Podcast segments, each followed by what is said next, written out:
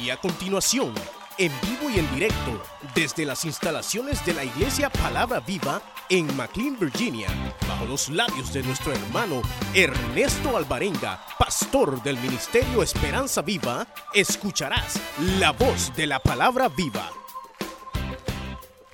Eh, leer el Evangelio según San Mateo,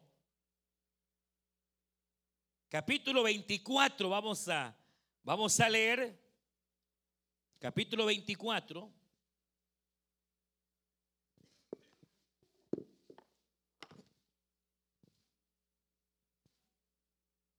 Capítulo 24, Evangelio según San Mateo. Muy conocida la porción. Y vamos a leer eh, versículo 32.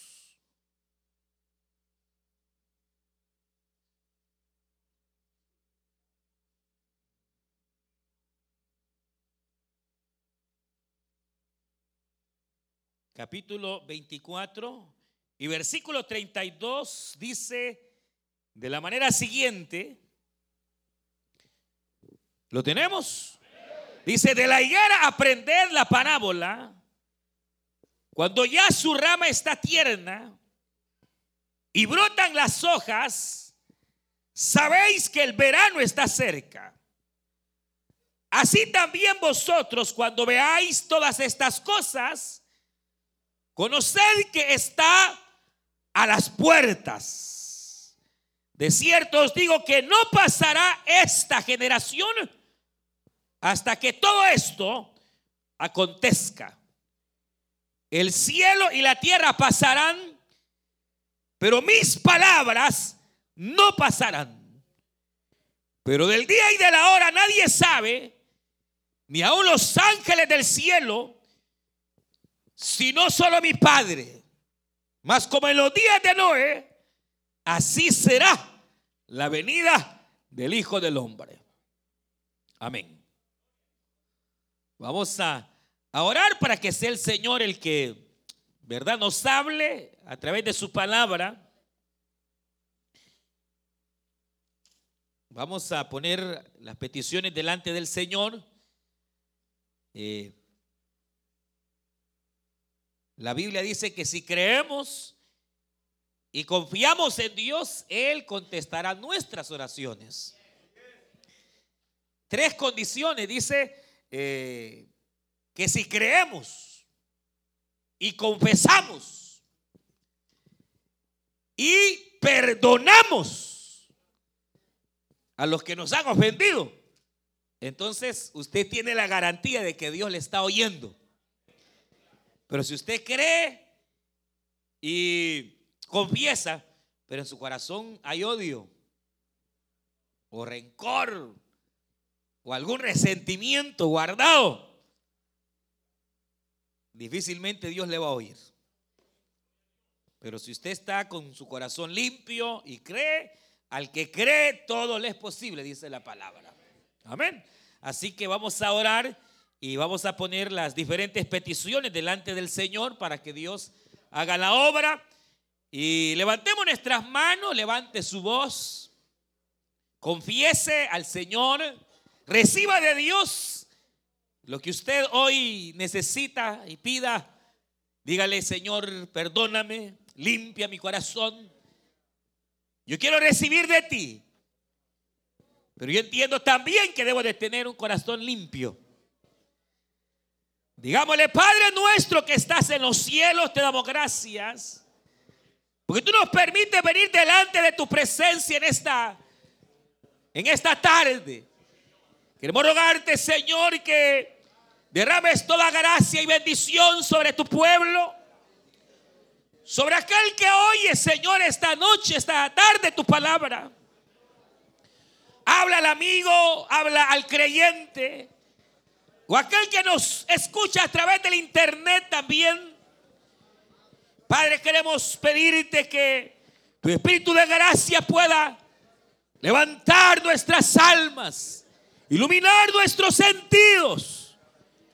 En el nombre de Cristo Jesús de Nazaret. Y ahora ponemos cada petición también que tu pueblo trae. Mire estas notas que han llegado hasta este altar, Señor. Rogamos por la vida de Miguel Hernández. Señor, ponemos su vida delante de ti. Padre, restablece su salud. En el nombre de Cristo Jesús de Nazaret. Por el enfermo, sánalo. Al débil, fortalécelo.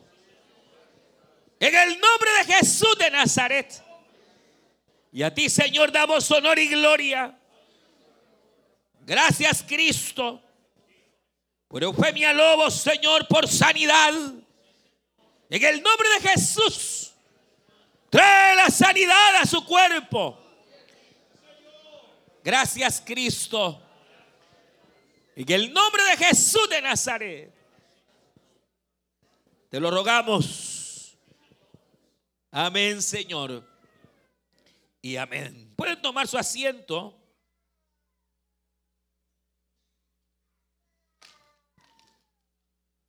Habíamos hace algún par de domingos anunciado para el domingo pasado el poder trazar eh, en alguna manera eh, el pensamiento de la palabra del Señor eh, ligado a ciertas situaciones que actualmente se están dando y que nos deben ayudar a entender realmente eh, el momento eh, histórico, diría, que nos ha tocado, hermanos, vivir. Nosotros sabemos, y bueno, la iglesia de Cristo, eh, durante todos los siglos, ha mantenido en la verdad, en la fe, en la convicción del retorno de Jesucristo a la tierra. Esa promesa fue la que sostuvo a los creyentes del pasado y debe de ser la que sostiene a la iglesia de hoy. Quizás de hecho la esperanza más gloriosa no es solo el hecho de, de la resurrección, sino de saber que el Señor, hermanos, prometió volver a la tierra. Y que si Él eh, prometió volver, él lo va a cumplir. Eh, imagínense que desde antaño se anunciaba la venida del Mesías, se anunciaba la realidad que vendría un redentor y que vendría a padecer a causa del pecado de los hombres. Se prometía un Salvador, pero que difería del concepto de conquistador o de salvador que los hombres o las naciones se habían formado. Usted sabe, hablar de, un conquistador, hablar de eh, un héroe, hablar de un salvador, es imaginarse, hermanos, eh, un Superman. Los griegos, por ejemplo, a sus salvadores los pintaban, hermanos, como héroes, como hombres llenos de cuantas glorias. Y, casi que eh, eh, eh, se, se, pinta obviamente el hecho de un salvador, de un conquistador, un superhombre, alguien que venga, hermanos, a quitar que los gobiernos, a apartar y establecer su heroísmo.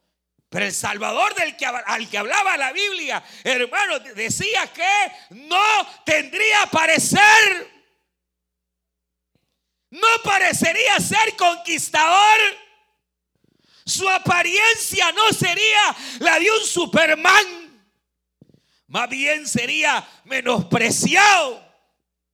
Sería, hermanos, eh, que vituperado. Sería eh, escarnecido el Salvador pero obviamente, hermanos, sabiendo que únicamente siendo escarnecido, siendo vituperado, el, Salvador verdadero vendría, hermanos, a padecer, a sufrir por el pecado de los seres humanos. Y, y eso es lo que se anunciaba Y el Señor cumplió, el vino. Y vino y aparece, hermanos. Y aunque realmente, eh, como dice Isaías, no tenía, eh, no tenía eh, mucho de atractividad. O sea, no crean que, Jesucristo era así tipo los artistas que presentan hoy de Hollywood y, y todo un galanón. No, no. Él no tenía parecer, dice la Biblia. Parecía un personaje común y corriente. No, no tenía, hermanos, eh, hermosura física. No, no, no, no, tenía una apariencia, hermanos, eh, que, que atrajera. Lo que él tenía era el Espíritu Santo de Dios. Lo que él tenía era la deidad oculta bajo su carne. Y eso es lo que lo hacía especial. Lo especial de él estaba cuando él hablaba y predicaba. Nadie hablaba ni nadie ha hablado como él. Los demonios tenían que obedecer a su palabra. Las enfermedades huían de los cuerpos. Aleluya. Bendito el Señor para siempre. Y hermano, y al momento de, de cumplir con aquel pacto, con aquella promesa, viene el Señor, ve acá, y él, hermano, va, eh, es, es tomado por manos pecadoras, es golpeado, es vituperado, pero esa era la razón de él de venir, sufrir, pagar por nuestros pecados, ganar nuestra salvación en la cruz del Calvario. Y entonces, ¿se imagina el Señor? Venir y venir a padecer y venir a ser vituperado y a ser afligido. Pero vino, hay una porción tremenda, dice el Evangelio San Lucas, creo que el capítulo 9, dice que sabiendo Jesús que el tiempo le había llegado, afirmó su rostro para ir a Jerusalén, sabiendo que padecería pero afirmar el rostro es como, hermano, como que usted está en una decisión que tiene que tomar y está entre lo hago, no lo hago. Pero de repente se decide, se afirma. Y aunque sabe que será una decisión dolorosa, usted sabe que no hay otra manera para poder salvar al pecador. Hermano, no hay otra manera para poder librar al hombre que entonces venir a padecer. Claro, porque solamente así nosotros o los hombres podríamos notar lo que inflige el pecado delante de Dios. El recibir el azote, golpes, heridas, hermanos, implicaba el poder ver el dolor y la tragedia que hay en el pecado. Porque los hombres no ven el pecado como pecado, se deleitan en el pecado, les gusta el pecado. Creen que el andar en el pecado es la vida y no saben el dolor que se están haciendo ellos mismos y el dolor que están causando, obviamente, al Creador. Pero el hecho de que Cristo haya padecido, golpeado, eh, eh, el Señor implica la gravedad del pecado. Pero muriendo el Señor en la cruz del Calvario, nos dio eterna salvación y nos da eterna redención, nos da verdadera libertad. Porque debiendo nosotros morir ahí, Él tomó nuestro lugar.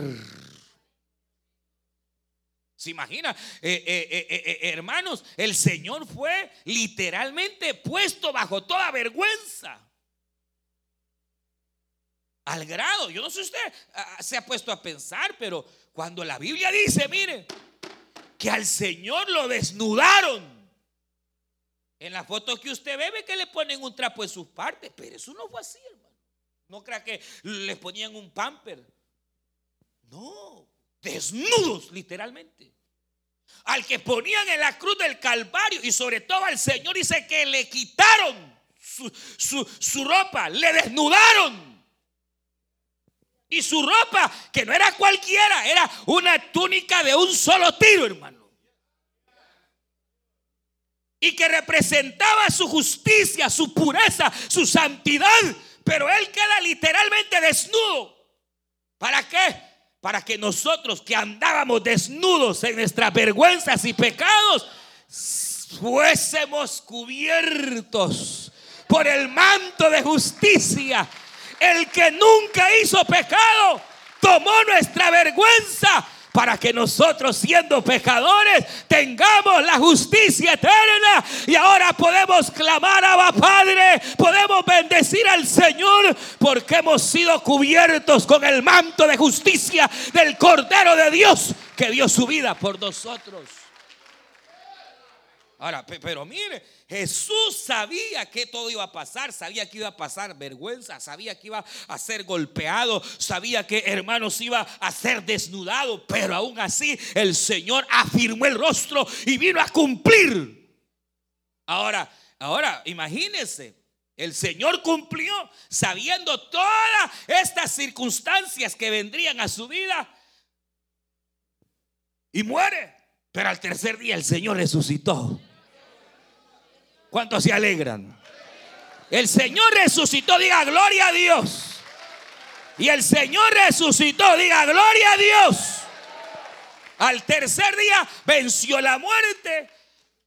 Eh, lo, que, lo que implica su resurrección es el hecho, eh, hermanos, de haber eh, que sido su sacrificio perfecto delante del Padre.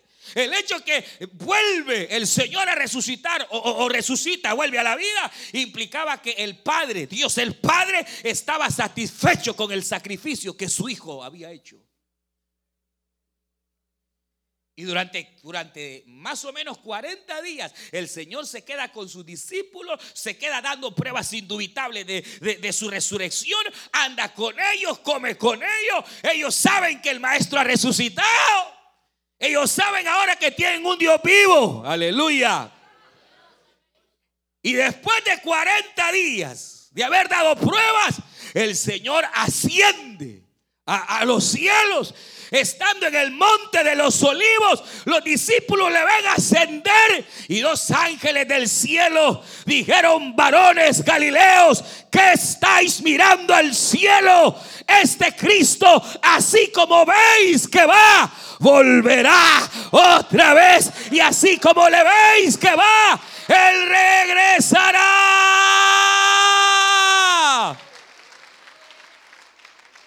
Ahora póngase a pensar Ahora la venida de Cristo ya no será en torno al pecado, ya no será venir a, desnudarse para pasar vergüenza, ya no será permitiendo que manos pecadores le pongan sobre él. Ahora él vendrá como rey de reyes, señor de señores, vendrá a regir a esta tierra con vara de hierro. Viene vestido de gloria, aleluya viene, hermano, en las nubes. Ahora póngase a pensar si Cristo cumplió sabiendo que vendría a padecer. ¿Cómo no va a venir hoy que sabe que va a venir a reinar con gloria? Hermanos, quiera usted creer o no, porque ya no creen muchos cristianos. Ya se les olvidó que aquí solo vamos de paso, hermanos. Pero ¿sabe algo? El Señor va a volver. Él prometió volver y el Señor retornará a la tierra con gran poder y gloria. Y entonces, cuando él habló de volver, los discípulos le dijeron, Señor, queremos saber entonces si vas a padecer, vas a morir, vas a irte al cielo, pero regresarás. Dinos cuándo vendrás.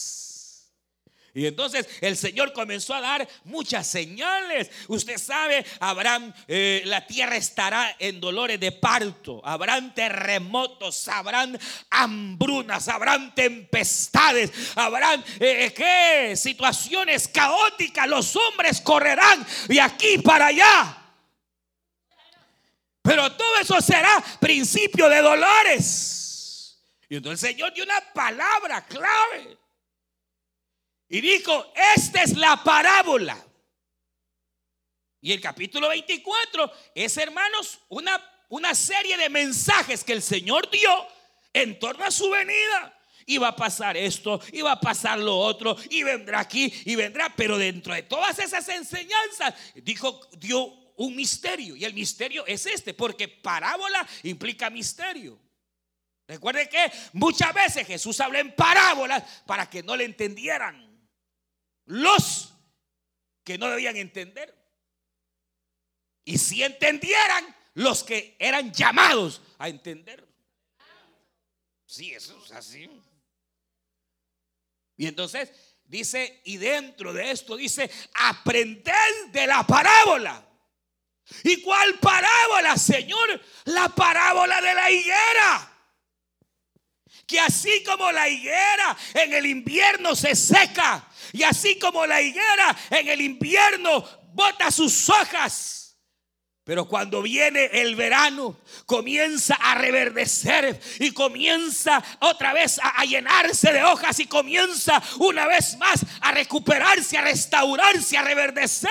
Así también será la venida del Hijo del Hombre. Cuando veáis que la higuera ha reverdecido, entonces erguid vuestros vestidos y sabed que la venida del Hijo del Hombre está cerca. Pero este es un misterio porque eh, la higuera en sí es una figura y un símbolo en la Biblia, en casi toda la escritura de Israel. Israel es la higuera. Israel es la higuera en las escrituras. ¿Y qué implica? Ah, bueno, implicaba que vendría una palabra de juicio. Israel entraría en un invierno, hermano a causa de sus desobediencias. A causa, hermanos, de, las circunstancias de haber abandonado su amor a Dios, Israel entraría en invierno.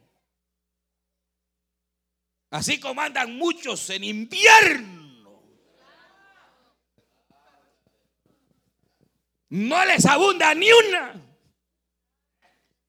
En invierno sequedad, frío, miedos, temores, ansiedades. Hermano, ¿cuántos hay que por alguna razón vienen a pasar el invierno? Y estamos hablando no literal, sino de manera figurada. Soledades, tristezas amarguras, momentos en los que uno dice, ya no puedo más. Hay matrimonios que están pasando su invierno.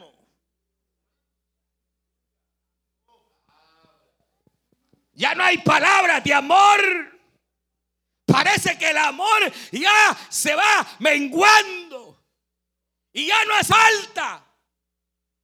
Estar con Él ya no hace falta estar con ella.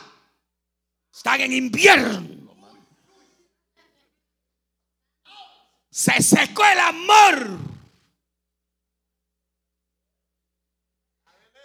Invierno. Israel, hermanos, atravesó su invierno. Y la vida misma puede atravesar etapas de invierno. Pero saben algo, saben algo por muy duro el invierno y por muy duro que sea el frío, siempre Dios traerá esperanza y el verano volverá. Aleluya. Nada hay imposible para Dios. La vara de Aarón, recuerda, la vara de Aarón estaba bien seca, así como muchos que ya ni pueden alabar al Señor secos. La vara de Aarón estaba seca, seca, seca. No se le sacaba la vara de Aarón nada, ni un canto, ni una alabanza. Mira, sí, la vara de Aarón representa la vida. La vida puede ser la vida familiar, puede ser el matrimonio, puede ser, hermanos, las finanzas secas. Pero la vara de Aarón seca, que era una vara de almendro, se puso en la casa de Dios y se puso en el tabernáculo donde la presencia de Dios está. Y al siguiente día la vara de Aarón reverdecía, aleluya.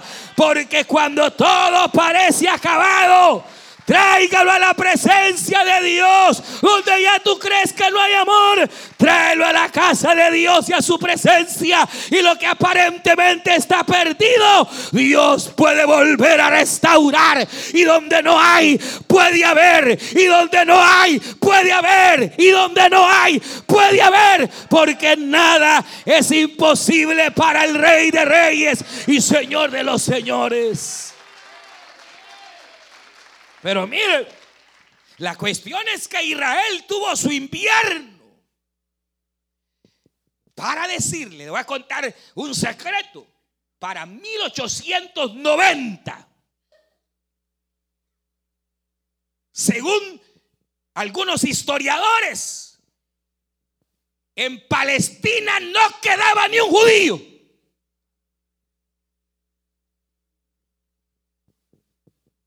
La tierra bendita. La tierra que había sido bendecida. La tierra que había sido puesta para, hermanos, fluir leche y miel. Era un desastre. Ruinas. Imperio tras imperio detrás de la nación de Israel.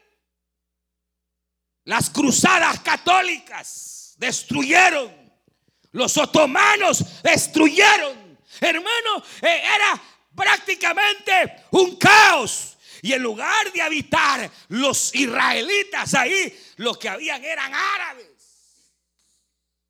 En lo poco bueno que había quedado de Israel, lo que había era árabes. ¿Por qué? Ah, porque Israel se olvidó de la ley de Dios. Israel dio la espalda a su creador y entonces en el año 70 de nuestra era entró Tito, el gran emperador, y destruyó Jerusalén. Derribó los muros, destruyó el templo. Hermanos, miles y cientos de judíos murieron. Al grado que dice la historia que eran ríos de sangre, de tanta inquisición contra los judíos. Los que pudieron huyeron, hermanos. A eso se le llama la diáspora donde hermanos se cumplieron las profecías en la cual Israel sería disperso durante toda la tierra. Y la tierra bendita, divina de Palestina, estaba seca. Y entonces, ¿qué es lo que ocurrió? Que en tan solo más o menos unos 30 años, para 1920, de repente Dios empezó a despertar el corazón de los judíos. Y los judíos comenzaron a tener amor por su tierra. Y empezaron a ser inquietos. Y ojalá Dios nos inquiete. Porque hay personas en las cuales si Dios no les inquieta y no la obra en ellos, saber qué va a pasar, hermanos. Pero sabe algo, tal vez, creo no equivocarme, por algo está esta tarde en este lugar. Tal vez usted ni pensaba estar en la casa de Dios, pero Dios sí pensó en usted. Quizás usted ni tenía memoria de Él, pero Dios se acordó de usted y le ha traído a la casa de Dios. Aleluya. Él ha empezado a despertar tu espíritu. Tú no preguntabas por Él, pero Él ha comenzado a levantar tu espíritu. Si Jehová no edifica la casa, aleluya. Si el Señor no te despierta, si el Señor no te levanta. Y de repente, hermanos, comienza el Señor a tocar el espíritu. Porque mire, usted saber que si Dios no lo toca a uno, uno nunca va a querer nada con Dios. No crea que e, e, e, ese cuento de libre albedrío, que uno tiene libertad. Hermano, ¿libertad de qué? De nada. Es Dios el que despierta el espíritu del hombre para que el hombre le busque. Hermanos, en más o menos unos 30 años, empezó a despertarse un espíritu, hermanos, un deseo. A esto se le llamó el movimiento sionista, en donde los judíos quisieron volver a sus tierras, volver a sus casas, volver. Y empezaron a llegar, a llegar, a llegar. Se calcula que para la Primera Guerra Mundial habían más o menos ya 80 mil judíos otra vez en Israel. Viene la Segunda Guerra. Viene Hitler con la persecución a los judíos. Y de repente, hermano, dígame, dígame, imagínese quién quisiera ir a una tierra así de conflicto, de guerra, una tierra, hermano, donde solo hay conflicto, guerra, donde pleitos y contiendas y ruinas. ¿Quién quisiera ir? Repente empiezan a querer y a comprar otra vez sus tierras y empiezan hermanos a llegar y a llegar y a llegar. Y mire hermano, después de lo que Hitler hace, ¿quién? Mire qué tremendo, ¿cómo es? Hitler empieza hermanos a barrer con los países europeos, a conquistar los países europeos, pero detrás de los judíos. Entonces,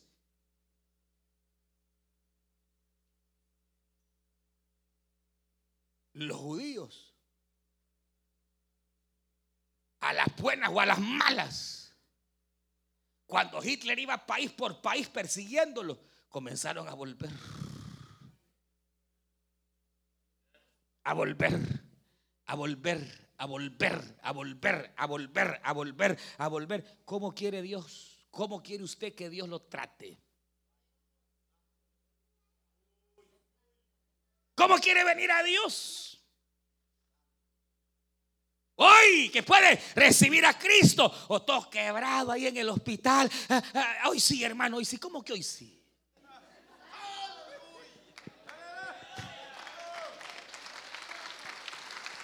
¿Cómo que hoy sí? Uno es fregado. Le dice al joven, a la mire, ven a Cristo, ven a Cristo. No, que mis amigos, que aquí, que allá, cuando están en la cárcel. Cuando Hitler se ha levantado y ha comenzado, hermanos, porque esa es figura del diablo y que el Señor lo reprenda. Ahí sí, uno quiere venir a Cristo y que hoy sí, hermano, hoy sí, hoy sí, hoy sí lo voy a buscar a Dios. Hasta cuando van del médico, mire, lo que usted tiene es cáncer. Ay, ahí se acuerda que hay Dios. Ahí se mete en ayuno y oración. Cuando Hitler aparece, Ahí sí. Ahí sí. Hermano, con la persecución de la Segunda Guerra Mundial, entonces los judíos comienzan a ir a su tierra. Y, mire, y, tremendo, porque para el año de 1948 habían ya más o menos cerca de 1.8 millones de judíos en Israel. Y entonces la ONU decreta el 4, el 14 de mayo de 1948, decreta que esa tierra, que esa tierra, hermanos, estéril, que esa tierra, hermanos, en su estado, históricamente y bíblicamente, no le pertenece a los árabes, sino que le pertenece a los hijos de Abraham, no por Ismael, sino por Jacob, el hijo de la promesa, aleluya, Israel. Y el 14 de mayo de 1948, las Naciones Unidas decretan a Israel como Estado, como nación, como país. Y el señor presidente de Guatemala tuvo la virtud de ser el último país que votara o a favor o en contra. Y Guatemala, fíjese, no quiero ofender a nadie.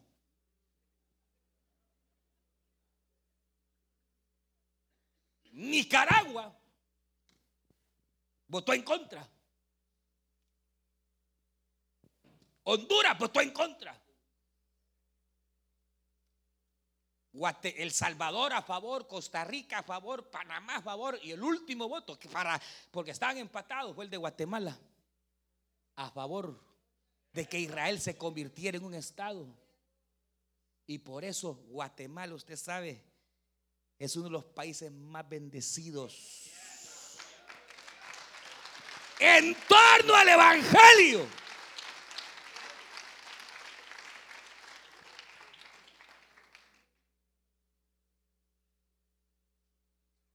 Y a otras naciones, ¿cómo les ha costado? Pero Dios es bueno y misericordioso para todos. Pero la cuestión es que Hermano, Israel en 1948 le dan un pedazo de tierra, la decretan como nación. Porque Israel es pequeño y con el tamaño del Salvador. Imagínense el pulgarcito de pedacito de país, hermano, si el Salvador es una pulguita en medio de tantas naciones grandes. El pulgarcito de América. Y bravos que son los salvadoreños, hermano. No, no, no, no. Pero mire, mire qué tremendo Israel. Israel lo establecen como, como Estado. Y, e Israel era, era desierto, hermano, ruina. Y hermano, empieza Dios a bendecir tanto Israel que la tierra literalmente comienza a producir hierba verde. La tierra comienza a reverdecer. Hermanos, donde había aguas secas comienzan a ser aguas vivas. Dios comienza a trabajar en esta nación al grado que para 1967 Israel ya era una nación bien establecida en tan solo 20 años. Y entonces en 1967, eh, el, ministro que era entonces un ministro llamado Moisés, Mosher o Moshai, se levanta y dice, vamos a recuperar no solo nuestra parte que nos han dado, sino toda nuestra tierra. Y entonces viene Israel y hace una guerra en donde le quita, hermanos, los altos de Golán a Siria. Le quita, hermanos, el, Sinaí a Egipto. Y le quita, hermanos, a los palestinos su parte. E Israel recupera todo lo que era su parte bíblica. Y todos los países árabes van contra Israel, hermanos cerca de 12 naciones, Arabia Saudita, Jordania, Irak, Irán, se lanzan todos contra Israel. Y en seis días Israel les ganó la moral, les ganó la batalla de tal manera que todas aquellas naciones tuvieron que rendirse. Porque el Dios que cuida a su pueblo, oh Dios, levántate y sean esparcidos tus enemigos. Aleluya. Hermano, eh, eh, hay narración verídica donde literalmente los aviones árabes explotaban solos en el aire. Pues como una nación de tan solo 20 años va a poder con tantos países, hermano. La mano del Todopoderoso volvió a pelear como en las batallas pasadas. Porque Jehová es el mismo de ayer, de hoy y por todos los siglos.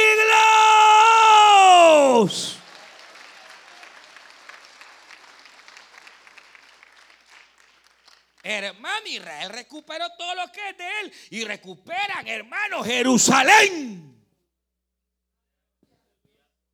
Eternamente ha sido la capital de Israel la ciudad de David, Jerusalén, Jerusalén, ciudad de paz. Pero como en ese entonces los palestinos sabían, mire hermano, ahí fue, ahí se le dio la vuelta, cerca de 400 mil palestinos tienen que salir huyendo de Jerusalén, porque si no, o sea, los... Y entonces lo que hace Israel en misericordia les entrega lo que usted ha oído llamar la franja de Gaza, que es un pedazo de tierra nada más.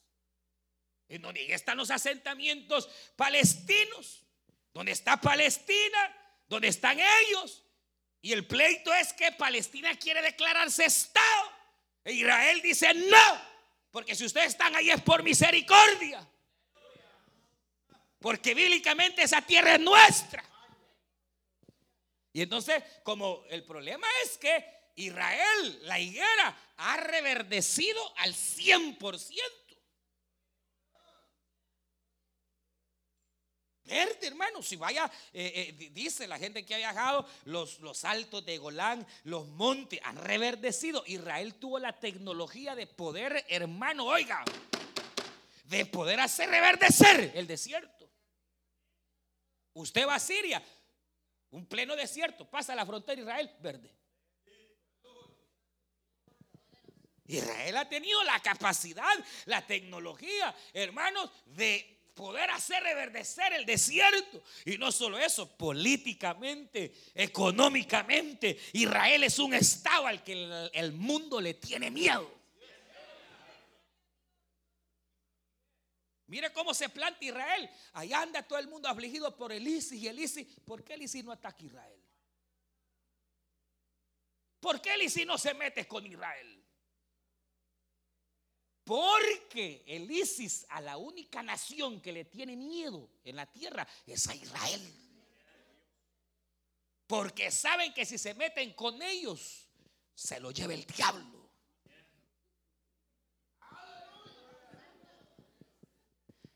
Mejor los impíos. Y a uno se le olvida que el Dios de Israel es nuestro Dios. Aleluya. Y que así como Él pelea por Israel, también ha prometido pelear por los suyos. Si Dios es conmigo, ¿quién contra mí? Hermano, la situación es que Viene y, Israel empieza a recuperarse, a restablecerse. Empieza Israel, hermanos, a ser una nación clave en el mundo. Actualmente hay cerca de 8 millones de judíos. Y como hoy más que nunca, la gente sigue regresando. Y entonces, ¿qué es lo que ocurre? Que Israel, parte de la tierra que le ha dado a Palestina, se la está agarrando otra vez. Y ahí han comenzado a construir casas porque no pueden, la demanda es demasiado grande. Y entonces ahí está el pleito. Ese pleito que hubo hace, hace unos meses, en la cual las Naciones Unidas, el Comité de Seguridad de las Naciones Unidas, que está formado por 15 países, se reunieron para prohibirle a Israel que no siga avanzando, que detenga las construcciones. Y entonces ocurrió algo histórico y es que Estados Unidos siempre ha estado a favor de Israel. Pero por primera vez, el presidente Obama se abstuvo de votar. Y eso es estar en contra, porque ¿cómo funciona? En la ONU, cualquier decisión que se tome, viene el comité principal y entonces ellos son los que toman el último voto para que algo se haga. Pero hay cuatro naciones que tienen veto. China, Rusia, Francia y Estados Unidos. ¿Y qué es tener veto? Que aunque todos los países digan, hacemos esto, y el comité diga, lo hacemos, pero una de estas naciones dice, no lo hacemos, ahí queda. Ese poder lo tiene solo esta nación, lo tiene China, Francia y Rusia. Cualquier determinación que la ONU tome ellos, cualquiera de estos cuatro países, vetan. Y es lo que había pasado. Siempre todos votaban en contra de Israel y Estados Unidos decía, yo veto. Y ahí quedaba. Pero hoy Obama dijo, no, me abstengo. Y entonces el abstenerse era básicamente dejar libertad para que las Naciones Unidas detenieran a Israel. Pero apareció el señor este. Pues sí. Y como Dios es el que pone y quita.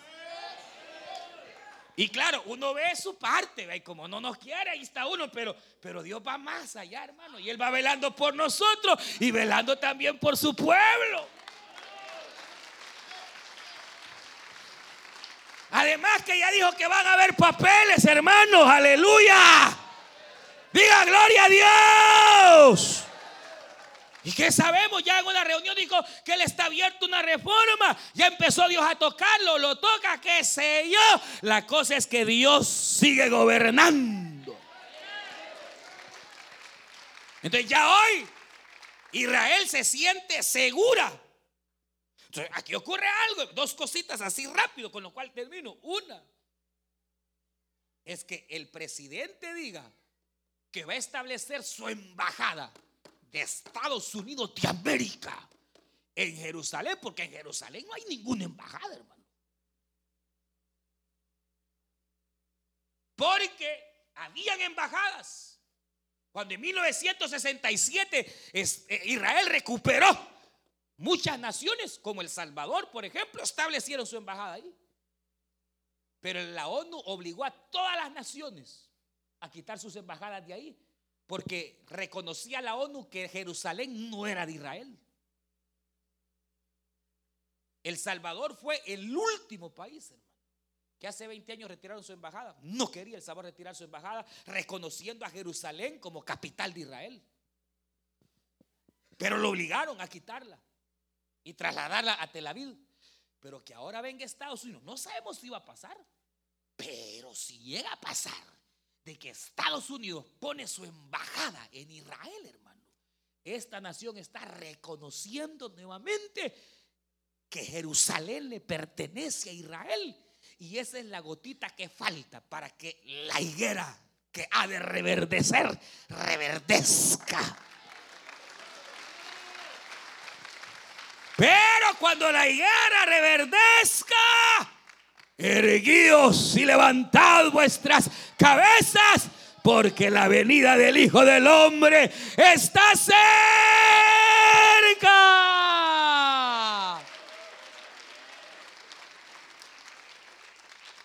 Y entonces ocurre otra cosa, que también el Señor dijo a través del apóstol Pablo, que cuando Cristo venga, habrá otra señal. ¿Y cuál será la señal?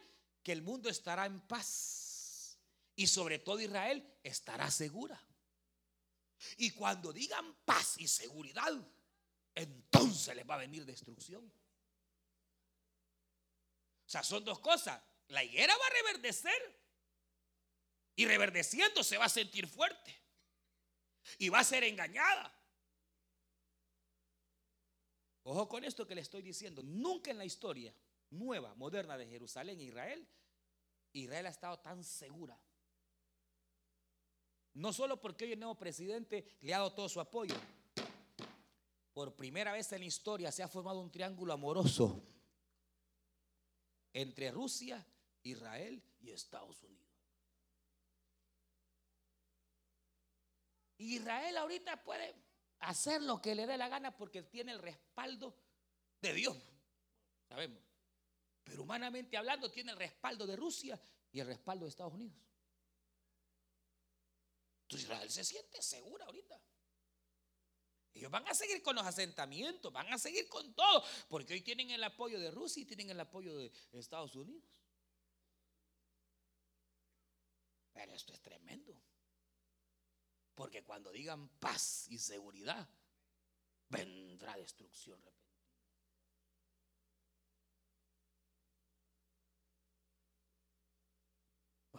hermano, eso que hoy se ha dado, esa, esa relación nunca ha estado jamás, hasta, eh, desde, las épocas de la Primera Guerra Mundial entre Rusia y Estados Unidos, hermano.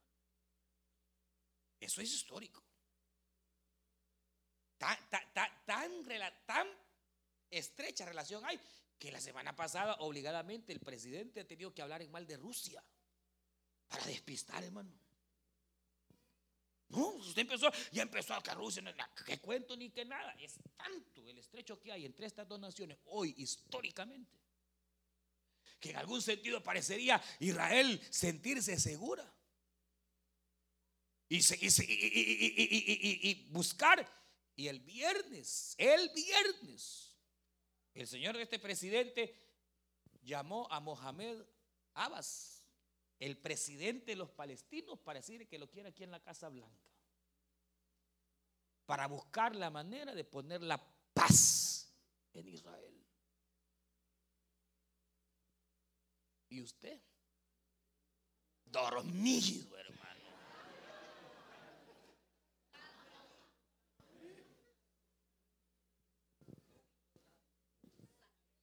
durmiéndose en el culto.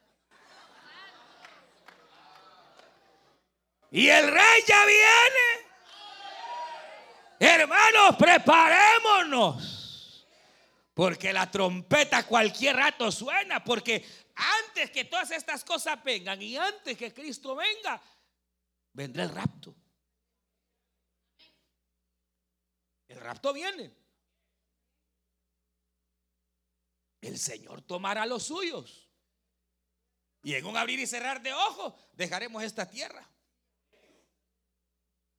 Bueno, el que está preparado, ¿verdad? El que no está preparado y nos saluda a los que venga.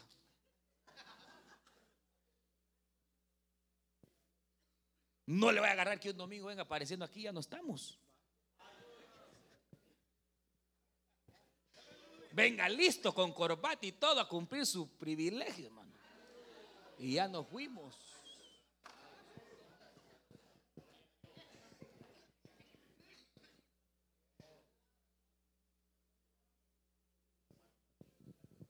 Dios nos ayude. Porque no hay otra manera, perdóneme, pero no hay otra manera de poder ser salvo sino a través de Jesucristo. No hay otro. Y el rapto viene. Porque Él lo prometió. Y antes que estas cosas pasen, mire, mire, dice, y enviará a sus ángeles que en gran voz de trompeta y juntará a sus escogidos. Entonces estarán dos en el campo. Ahí en el donde usted trabaja. Ahí dos pintando, limpiando la misma casa. Y dice, y uno será tomado y el otro será dejado. Dos mujeres estarán moliendo. La una será tomada y la otra será dejada. Velad pues porque no sabéis a qué horas ha de venir. Estarán dos en la cama, santo Dios.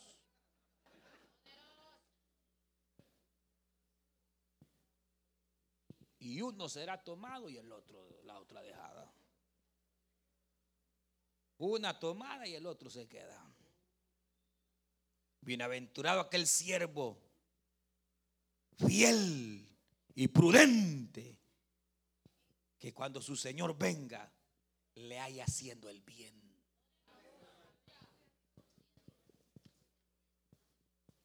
Gloria a Dios. Vamos. Usted escuchó el mensaje restaurador de Jesucristo desde las instalaciones de la iglesia Palabra Viva en McLean, Virginia. Si este mensaje ha sido de bendición para su vida y necesita oración, contáctenos al teléfono 571-633-0469. 571-633-0469. Que Dios le bendiga.